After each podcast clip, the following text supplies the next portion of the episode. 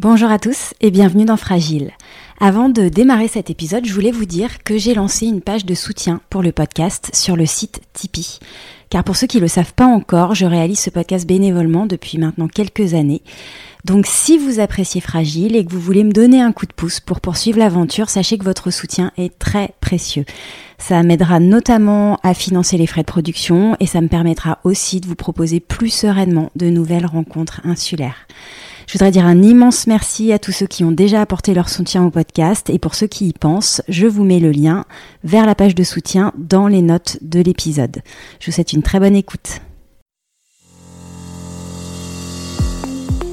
Bonjour à tous et bienvenue dans Fragile. Fragile qui se fait lien en cette période inédite de confinement. Aujourd'hui, on part au Japon, à Kyoto plus exactement, à la rencontre d'Hélène qui devait rentrer ses prochains jours chez elle à Porquerolles mais qui va devoir retarder son retour pour cause de vol annulé. Hélène nous explique comment la crise sanitaire est vécue ici au Japon, comment elle compose avec la situation, ce qu'elle perçoit du confinement en France et à Porquerolles et son lien en cette période avec ses amis et proches. Tout cela avec une étonnante sérénité, vous allez voir. Bonjour Hélène, avant de démarrer l'entretien, j'aimerais préciser que vous êtes porquerolaise, en voyage actuellement au Japon depuis fin janvier et que même si l'on ne peut pas parler de confinement tel qu'on le connaît en France, vous vivez une autre forme de confinement puisqu'en fait vous ne pouvez pas rentrer en raison de l'annulation des vols et votre retour était prévu pour euh, fin avril. Alors pour commencer Hélène, j'avais envie de vous demander comment vous vous sentez euh, en cette période de confinement, non confinement au Japon? Très très bien. Ça change pas grand-chose pour moi, euh, à part peut-être euh, le télétravail, parce que je devais faire une exposition et avec un japonais, on travaille ensemble. Et en fait, on, comme euh, les déplacements sont, comment dire, ça met les gens dans des dans les transports en commun, on essaye d'éviter. Donc, comme il y a des personnes qui risqueraient de venir de loin par train, alors, euh, on s'est dit, bah, tiens, on va faire euh, une exposition en ligne. Il y en aura qui viendront sur place, bien sûr, mais pour beaucoup, on va la transmettre en ligne donc euh, voilà, c'est comme un peu tout le monde, je me suis mis au télétravail. bon, donc globalement, j'ai l'impression que vous êtes plutôt sereine par, par rapport à cette situation. Est-ce que vous pourriez nous dire comment cette crise sanitaire du Covid-19 est vécue au Japon? Comment les Japonais réagissent à cette situation? Et peut-être quelles sont les dispositions qui ont été prises par les autorités? Alors, ils vivent ça extrêmement sereinement. Il n'y a pas de peur. Euh, il y a même, je dirais, plus de sourire et de rire que d'habitude. C'est euh, un réflexe chez les Japonais qui, euh, depuis des millénaires, subissent les tremblements de terre, les tsunamis. Et donc, ils ont une façon de réagir. c'est pareil dans la maladie. Moi, j'ai été malade au Japon une fois. On me disait souriez, souriez, riez. Les, médecins eux-mêmes le disent. Donc, en fait, c'est presque plus gai que d'habitude. On, on s'affole pas. Il faut dire aussi qu'il y a quand même moins de cas de contamination, moins de morts, pour la bonne raison qu'il y a une hygiène de vie absolument extraordinaire, et ça bien avant le virus. Euh, on ne se serre pas la main, on porte des masques très souvent, parce qu'on veut pas gêner voisins d'ailleurs, des fois, c'est pas pour soi, c'est d'abord pour les autres. Euh, donc on ne se touche pas les mains, on ne s'embrasse pas. Et là maintenant, dans les dispositions qui ont été prises, donc euh, le gouvernement a dit bah, éviter les grands rassemblements. D'ailleurs, pour l'anniversaire de l'empereur, l'empereur n'a pas accueilli tout le monde au palais comme d'habitude. Il y a du désinfectant pour les mains absolument partout, dans toutes les administrations, tous les magasins. Dès que vous rentrez, hop, un petit coup de désinfectant. Je vous dis, les Japonais sont très sereins. Euh, la seule chose où ils étaient un peu inquiets, c'était par rapport à l'arrivée des touristes qui arrivent en masse au moment des cerisiers en fleurs, là c'est en ce moment. Bah, il n'y en a pas, puisque de toute façon tous les avions ont été, été supprimés. Et d'ailleurs moi, qui d'habitude voyais donc ce flot arriver, euh, là j'habite juste à côté d'un des chemins les plus beaux de Kyoto avec plein de cerisiers, j'ai l'impression de revenir 32 ans en arrière quand il n'y avait pas encore le tourisme. Il n'y a personne. Oui, parce que Hélène, malgré tout, donc euh, évidemment, on sent bien que le confinement, enfin d'ailleurs, on ne parle pas de situation de confinement au Japon, hein, si je me trompe pas, puisque les restaurants sont ouverts, les, parcs euh, et les magasins également, c'est ça? Oui, oui, partout, tout est ouvert. Il y a eu quelque chose. Les écoles ont été fermées, euh, et encore pas toutes. Autrement, alors si, il y a donc une nouvelle directive qui vient de sortir là il y a deux jours. Le ministre, le premier ministre, a décrété l'état d'urgence pour euh, un certain nombre de régions, celles qui sont le plus peuplées. Donc, euh, et ça représente 70% des Japonais.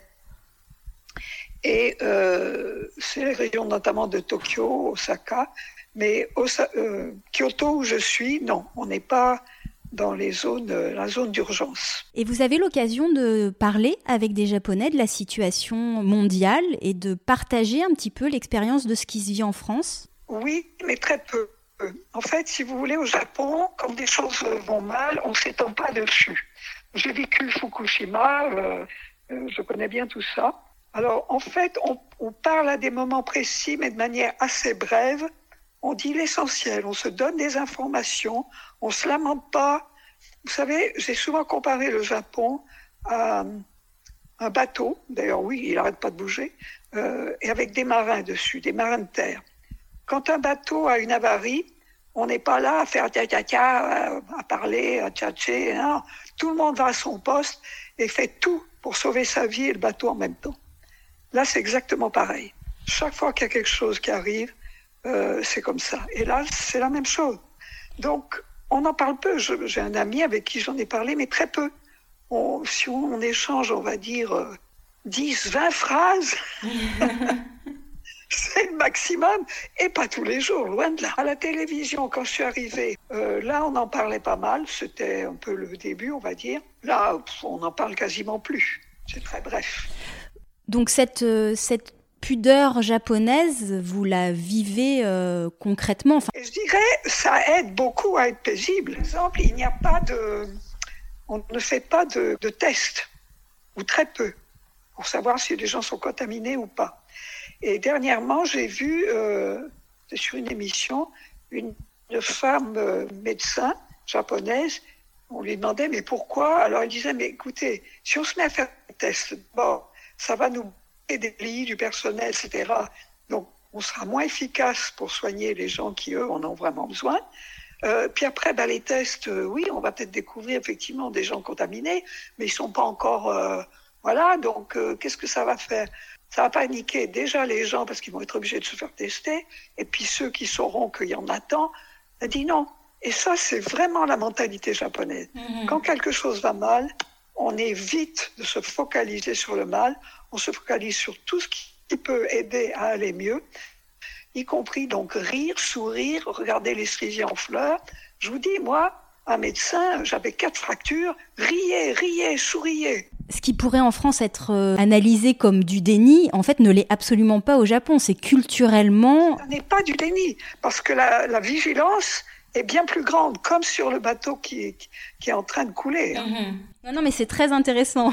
Je pense que dans des situations comme ça, on voit que les disparités culturelles aident plus ou moins à affronter les, les situations. Tout à fait. Hélène, j'ai envie de vous demander comment vous gardez le lien avec Porquerolles? Vous utilisez les outils technologiques à, à disposition? Comment vous faites? Je dirais d'abord grâce à vous. Je vous, vraiment, je vous remercie beaucoup parce que j'écoute tous les podcasts, ça me met en contact avec Porquerolles. J'ai l'impression d'être encore plus à Porquerolles que quand j'y suis. Ah, génial, ça me fait plaisir, Hélène. C'est fabuleux pour moi. Et puis, je découvre des gens que, bon, euh, finalement, je connais pas tellement, quoi. Donc, c'est vraiment génial. Et autrement, euh, avec euh, bon, mes amis, ça fait très longtemps comme j'ai des amis dans le monde entier, même de la famille dans le monde entier, notamment aux USA, donc on communique beaucoup par Messenger, WhatsApp, en vidéo et audio. Et euh, Là, avec ma famille, on a un groupe euh, WhatsApp privé où on est tous là-dessus. Et alors, euh, bah, tous les jours, voilà, j'ai même plus de nouvelles que d'habitude.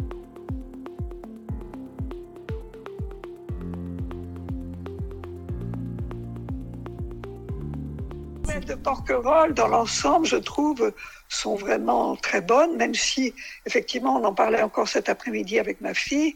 Il faudra quand même que au niveau des commerces, enfin bon, il y a quand même des choses où on peut un petit peu se, se faire un petit peu de soucis, mais dans l'ensemble, elle me dit, tu sais, d'abord, c'est vraiment idéal pour nous mon petit-fils dit, tu te rends compte, on profite du printemps sans personne, on n'a jamais vu ça. Et c'est ce que j'entends dans, même dans les podcasts que vous avez faits. Il y a un côté très, très positif. Donc ce porquerolles que j'ai connu, moi, enfant et même encore après, euh, sans personne, je le vis euh, à travers euh, tous ces témoignages. Je trouve ça extraordinaire. Mhm. Bah, vous avez anticipé une de mes questions, Hélène, hein, qui était quelle était votre perception de la situation telle qu'elle était vécue en France et plus particulièrement à Porquerolles? Donc, en fait, j'ai l'impression que vous saisissez bien ce que, en effet, la plupart des, invités que j'ai pu recevoir dans le podcast disent, à savoir euh, cette nature totalement paisible qui se régénère. En plus, on est en plein printemps, donc c'est vrai que ça doit être magnifique. Et, je crois que voilà, les, les porquerolais savent l'apprécier. Est-ce qu'il vous tarde de rentrer, Hélène? Alors, si les, les porquerolais et la famille m'entendent, ils vont dire oh, quand même. Euh, non, il me tarde pas du tout. Parce que je vous dis, je suis en contact permanent avec Porquerolles. D'ailleurs, j'ai fait un tableau dernièrement qui s'appelle euh, Port Kyoto. Hein, c'est plus Porquerolles, c'est Port Kyoto. Mais ça mélange Porquerolles et Kyoto. Voilà. Parce que voilà, j'ai vraiment ce sentiment que je suis pas coupée, que je suis à Porquerolles. Et, et comme euh, ici, je suis vraiment bien, c'est quand même mon pays d'adoption. Euh, je suis dans des conditions idéales, dans une petite maison comme un de mes amis m'a prêté.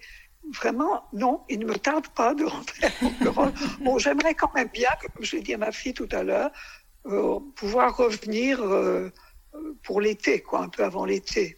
Parce que d'abord, j'ai aussi une exposition prévue à Porquerolles, donc euh, ben voilà, ce serait bien. Oui, bon, on peut le souhaiter, mais ça laisse quand même venir quelques semaines devant nous, donc on sent votre sérénité, Hélène. Est-ce que vous pensez que cette situation va changer les modes de vie, selon vous, euh, après? Alors pour moi, certainement. Euh, je me rends compte en, en, regardant ce que beaucoup de personnes disent sur les réseaux sociaux. je vois qu'il y a des personnes qui jusque-là n'étaient pas très sensibles aux questions environnementales et qui là, euh, tout d'un coup, euh, bah, se réveillent. Donc, euh, beaucoup de gens aussi qui prennent goût à un mode de vie qu'ils n'avaient plus parce qu'ils n'arrêtaient pas de courir et là, tout d'un coup, ils peuvent souffler. Alors, c'est sûr que tout n'est pas rose, mais quand même, ils, voient le bon côté des choses. Donc, forcément, il y a beaucoup de gens qui ne vont pas vouloir revenir à comme avant. Et donc, bah oui, ça va, ça va changer. Beaucoup de choses vont changer, je pense, pour le mieux. Oui, je pense qu'il y a quelque chose de l'ordre du ralentissement dans nos modes de vie et de cette idée d'apprécier, euh, de, prendre le temps en fait. Tout à fait. D'ailleurs, ça me fait penser à un proverbe japonais que j'aime beaucoup qui dit Isogaba Maware, ça veut dire hâte-toi lentement. Mhm. Donc, on ne va pas, comment dire, ralentir. Il n'est pas question de revenir au XVIIe siècle, par exemple. Mais on va se hâter lentement.